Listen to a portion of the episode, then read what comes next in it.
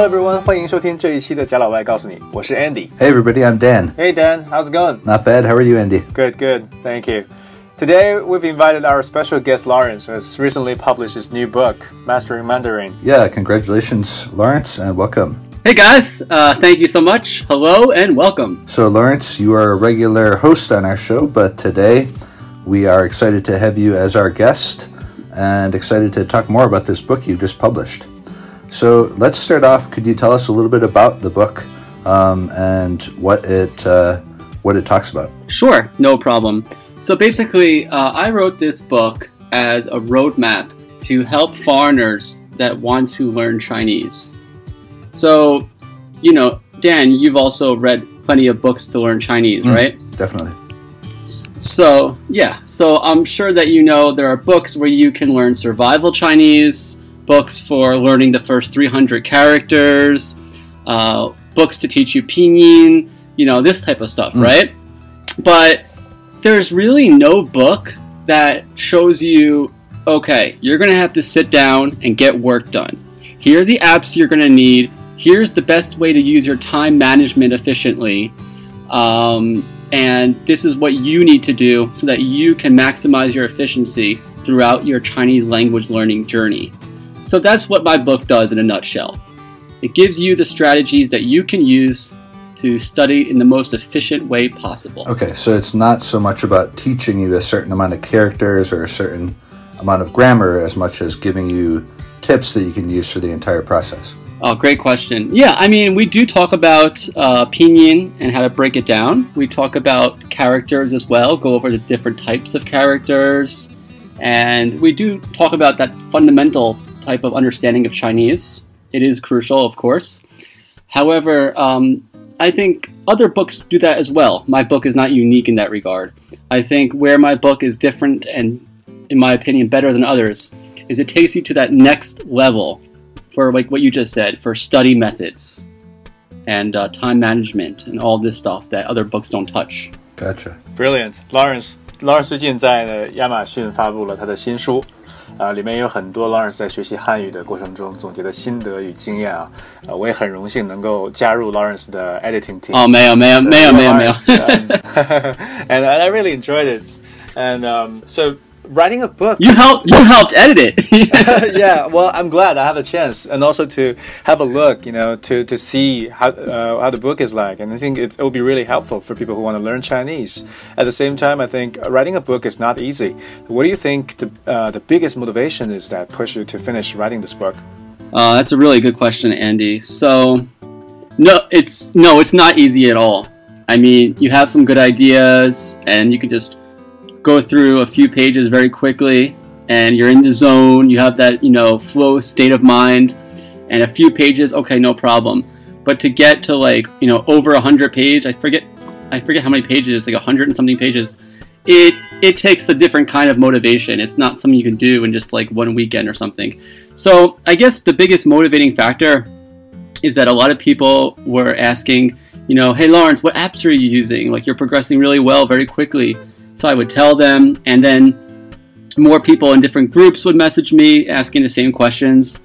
And um, I just had the feeling that, you know, we're living in China, there's a lot of Chinese teachers here who could teach Chinese way better than I could, of course. You know, I'm, I'm just a foreigner. I understand that. However, what these Chinese teachers aren't teaching is they're not teaching how to study. Yeah. And this is a very unique perspective for foreigners uh, learning a second language. You know, so it's it's different than the way Chinese will learn uh, Chinese.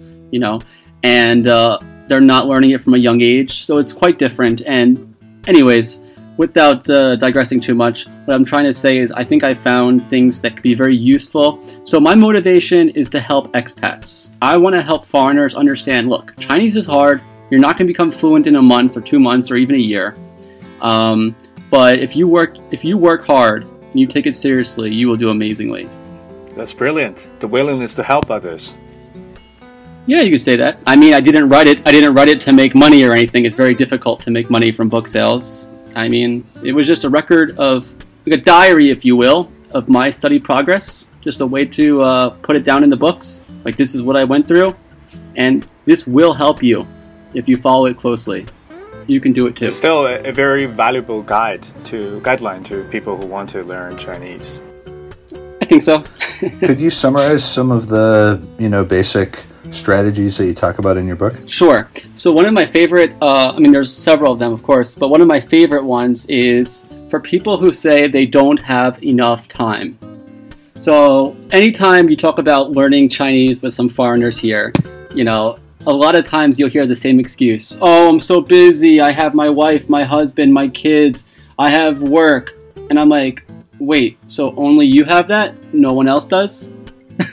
and um, how about guys like Elon Musk who run like four major, you know, billion dollar companies and just goes back and forth between them all? Don't you have the same amount of time in one day as Mm. him? You know, he has his stuff too. So what I'm trying to say is, yeah. So what I'm trying to say is, um, the best, one of my favorite parts of the book is where it breaks down time management. Basically, how to be effective so you're not wasting time. And um, one of the things I like to do is I like to incorporate Chinese into everything I do. I know, for example, Dan, you taught me to switch uh, my phone settings to Right. Chinese, right? And the WeChat settings as well. Why? Well, um, there's a website called ajatt.com. I don't know if you come across it. It stands for All Japanese All the Time.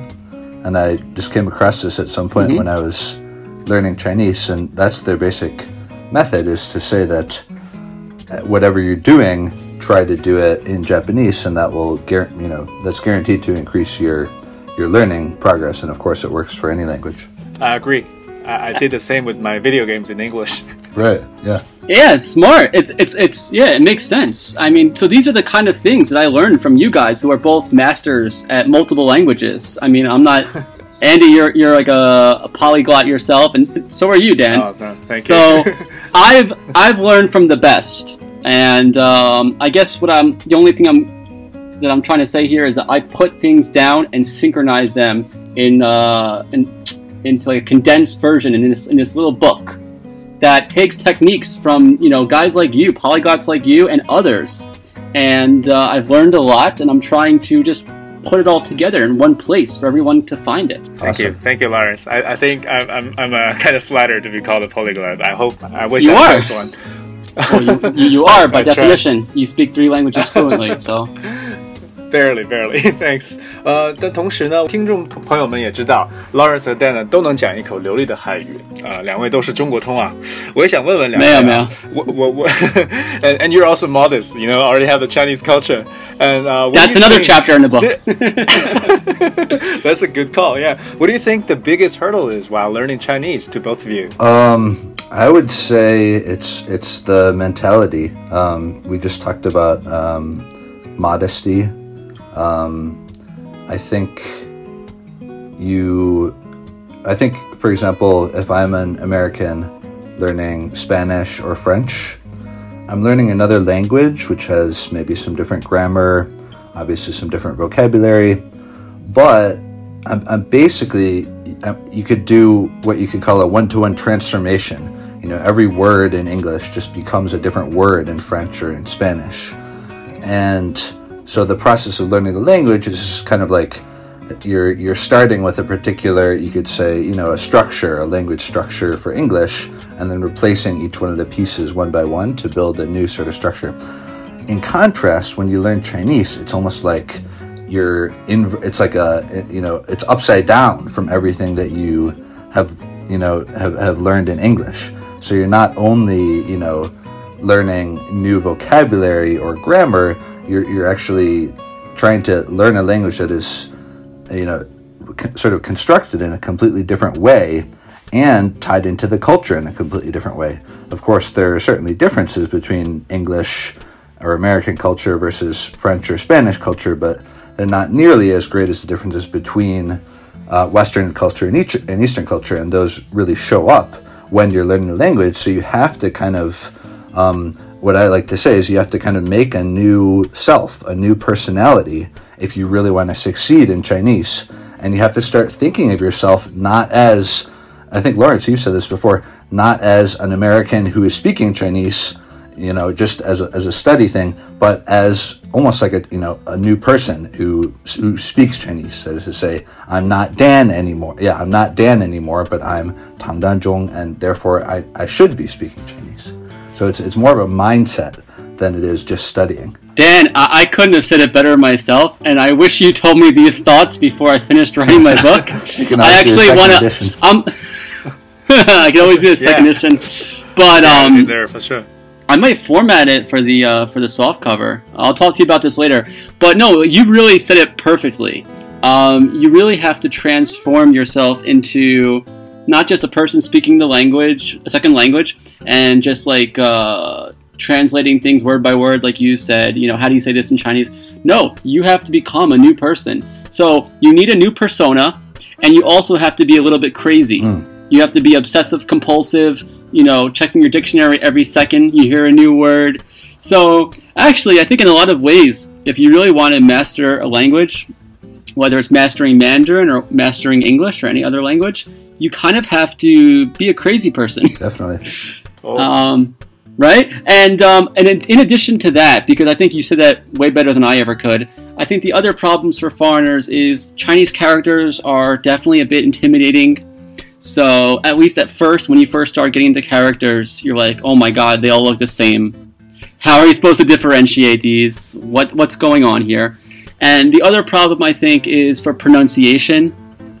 Um, a lot of foreigners they can read a lot and understand, but when they speak, you know, it sounds very awkward. Myself included. I mix up second and third tone all the time. Uh, tones are also a big problem, as English is not a tonal language. So for English speakers, tones are very difficult. But um, I, I, think you said the main thing, which is it's a whole different mindset. You have to be a different persona, you know, and you kind of like have to study like a crazy person. So thank you so much for your valuable answers. I think. Uh, from, from what I've heard, you know, there's a lot of information, and I would like to use three words to to uh, let's say summarize your tips. Number one, I would think is transformation. Number two is passion, and number three would be dedication. Maybe you just try to try your best to to immerse yourself in this environment. Would that be correct? Sounds right to me. I mean, you have to really want it, right? You need to yeah. you need to want to you need to want it like you need water. Mm-hmm. Like you're thirsty, you're dying of thirst. Yeah. You need to have like that kind of drive. And it's hard because at first it's very easy, but after a while that drive goes away. So you kind of have to keep that hunger, that How thirst. do you do that? Uh, that's a, I also read about that in the book a little bit. really good question. Um, so one of the techniques that I like to do is I like to mix things up sometimes. So for example, my first, so like for example, like two years ago, I'm using Anki every single day, making flashcards, reviewing them before bed, and I did this nonstop every single day, and it actually drove me like crazy in a way that it was like taking so much of my time and becoming less and less effective as my ability in Chinese was going up. It's one of those things where like it works really well, but after a while, it's actually you know not as effective, which is the way a lot of learning curves are, a lot of you know curves in general uh, in this regard. So what I like to do is I like to mix things up. So maybe I will uh, use one app that I can try out for like a week or two get a lot out of it, and then move on, go to something else. Or maybe um, I move on to just like learning some interesting stuff. Like, for example, Andy, he likes playing video games, right? Mm-hmm. So he can learn some video game ter- uh, terminology and play uh, video games um, with his friends, you know, in that target language. So, anyways, I guess uh, diversity in your studying is important. Sounds like cross training. Um, you know, if you're but, familiar with an exercise. Yeah. Yeah. Yeah. Yeah, but but even with cross training, just like in Chinese, right? To use your analogy, you still have to keep the fundamentals. You cannot pig out and eat McDonald's, you know, and eat junk food. You still have to have the steady supply of, for example, HSK books. That's something that can change. But you can mix out your workout. You don't have to always do Anki for like five years of your life every night before bed reviewing it. Maybe you do it for like six months, something like that. And then you move on to something else. But you have to keep that consistency, like eating healthy food every single day, which means interacting with the language, using those, you know, like for example, Pleco. I use Pleco nonstop and I'll, I'll never delete it. WeChat. You have to always interact with um, other speakers, you know, native speakers. And Dan, you're amazing at that. You have like 50 or 100 groups or something where you organize um, all sorts of events and whatnot about language. And I followed you along with that as well. I saw how beneficial it was and how much it was helping you improve your language, whether it was Chinese, Japanese, uh, Cantonese, or whatever. Mm. So those kind of things you can't stop. And but there are other things you can mix for up. For me, I would say that's key to the motivation. I mean, it, it's a good way to practice, but it's also a really good way to get motivation. Is to you know, for example, now I just started learning Japanese, and I'm in a group where people are saying things in Japanese, and it's interesting, and I want to participate. And I have that feeling of, oh, if only my Japanese was yeah. a little bit better, you know, I could say more things that I want to say. So it's it's both helping you practice, but also giving you more motivation to practice on your own. Wow, that's actually with, with with the Japanese, you actually got me started on mm. that, right? So, and I was telling you about this before in private. I was telling you, wow, this is so much fun. Wow, Japanese sounds so cool, and the characters are so interesting. And I think we both shared that same feeling of like remembering how when we first learned Chinese, that joy of like, oh my god, I can actually write a Chinese character. This yes. is so cool. Or I can say a word and the translator understands me when I speak in Chinese and it translates to English, and I said it right wow, you know, like so. I think that we both got that feeling, that high. It was like a like yeah, a high. Definitely. definitely. And uh, yeah. the hard part, though, but the hard part is to say, okay, I want to master Japanese and I want to put in the hard work. I don't know if I want to go that far with Japanese, but for right now, I'm flirting with it. I'm having mm. fun. But you, you know, you need to have a long-term goal. You know, if if you want to put that kind of work into it, because it is right, work. For sure. Mm. 啊，两位老师呢也是给我们提供了很多的呃很有用的这些呃信息啊。今天我们的这个 podcast 呢也是干货满满。I think you've already told us a lot of uh, really good experience, really good strategies that we can apply to any kind of language learning. Um, so to our listeners, I was I was going to ask you the top three do's and don'ts when learning English. But I think today we can just skip the, the top three do's, and then maybe you can give the listeners some advice. You know, what things they shouldn't be doing while learning English. things not to do. Well, I think um, it really all goes back to what I was saying about mindset. If you start with a mindset, and, and it's really unfortunate because people do start learning English with the mindset of my teacher is telling me to learn this you know, right. these strange words. Mm. They don't really make sense, but I'm memorizing them for the test. Um, it's very boring. And so people start off with that kind of mindset. So I would say do not think of English as a subject that you can memorize your way through. It's, it's not, it's a language. And as I was saying earlier with Chinese, you know, the, there's a cultural aspect. Language and culture are connected, so you can't just mm. say, "I'm gonna," you know, you know, sit. I, I don't know, make flashcards and memorize a million words in English, and then I'll be able to speak English. No, you have to actually encounter, you know, American or English or whatever culture. Um, whether you know, it could be in any form. It could be music. Mm. It could be talking to people on WeChat so I would say uh, what what not to do. Don't just memorize words. Mm-hmm. That's number one. Good. Don't just memorize words and think that it will get you, you know, to, to where you need to be. Um, don't just sit in your room and, you know, read books or memorize words on your own. Go out and try to encounter whether it's you know native speakers. You can find people on WeChat or Hello Talk or things like that, um, or whether it's you know TV or things like that. And then the third thing I would say is. Um, talking about you know TV, if you are watching a, an English TV show, but all you're doing is reading the subtitles, you're not going to get anywhere. So you have to make it into a little bit of a challenge for yourself. It's called the N plus one. Your current language level is N. You, you need to be encountering material that is at N plus one level, a little bit more difficult than what you have now to challenge you. So that doesn't mean necessarily turn the subtitles off, but maybe you could, for example, you know, cover the subtitles for a little bit and see if you can understand. And then if you can't, take them back off, or um, you know, try and shadow, try and say along with what the character said, something like that. So it's not just so, so that you, you're not just you know watching this American TV kind of passively, but actively trying to immerse yourself in it.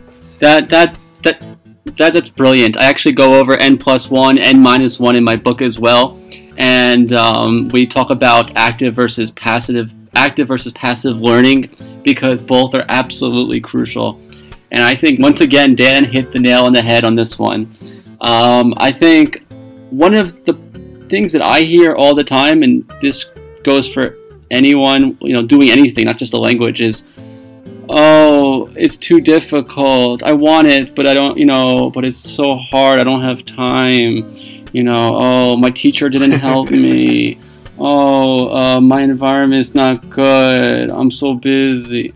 Like stuff like this, and it's like, yeah, you're. It's like if you really want it, you can get it. I mean, we live in this interconnected world where you can do so many things that were really difficult, you know, say 100 years ago. I mean, it might have been a real challenge to learn a foreign language 100 years ago. But now, I mean, come on, it couldn't be any easier. You got to put the work in, but stop making excuses. Stop blaming your former teacher. Stop blaming, you know, you're too busy because that's that's BS. And uh, if you really want it, you have to work your butt off. Um, I would also say that for some of my Chinese friends, I can understand one of the unique perspectives they have is sometimes if they try to speak English or something, or they're afraid of being laughed at by their, you know, by their friends, their friends will like criticize them and be like, "Oh, you said this wrong" or something like that. Um, I don't know if that's a huge thing, but uh, it might be something that Chinese my Chinese friends might experience. They might be a little nervous to speak out, whereas like Americans like Dan and I, you know, we're more confident. You can say, you know, a little more outgoing. We're not so afraid of you know making mistakes. Chinese are more maybe I'm generalizing here, but a lot are more afraid of saying an error, saying something wrong, and being embarrassed, losing face, Yeah. something like that. Whereas Dan and I, we say things all the time in, in different languages where it makes no sense or it It's a sounds part of silly. learning, right? We don't care. We laugh it off and we get right back on the horse. Yeah, I mean, how many Yeah, times? absolutely. You How many have times to. have you heard someone say 我的英语太差了 and then they use that as an excuse to say 所以我不能跟你讲英语 You know, for me, I, I would say, Yeah. you know, in, in Japanese, I would say, you know, 私は日本語が少しわかります。I only speak a little bit of Japanese. Scusi will cut. Well, Scusi will karimasu. Oh, you're trying to train you. trying to Yeah. get three li- three languages in here. But, I I, see mean, what I you're would say doing. that, but I wouldn't use it as a reason to not speak Japanese, right? So yeah, it might be true. Right, Maybe right, your right, no, English of is course. bad, but that shouldn't stop you from communicating because a language is a tool, right? And the only way you can get good with any Yeah. tool is to practice using it. I, I, I totally agree. I, I want to use my very, very limited Japanese and build upon it and uh, not use it as a, like you said, Right. like as a crutch. Like, oh, no, sorry, I just know a few words and Right, laugh it off or whatever, you know? You want something, you work hard at it, and you know what? People will help you and the world will help you, but you have to help yourself first. That's 好 the 的 most 呃 important 两位也 thing. 给我们了很多的特别好的建议啊，然后也告诉我们有一些雷区不要踩。第一个呢，我觉得就是不要说 your English is poor，say you're learning, right? You're you're trying. Yeah, you can say it if you want, but don't use it as an excuse That's right. not to Yeah, communicate. get rid of the ex- the excuse first is probably the number one task for us. 呃，同时呢，我对相信很多的小伙伴们也有自己的故事要和其他人分享。那么，呃，大家也可以尝试着像 Lawrence 一样 write a book.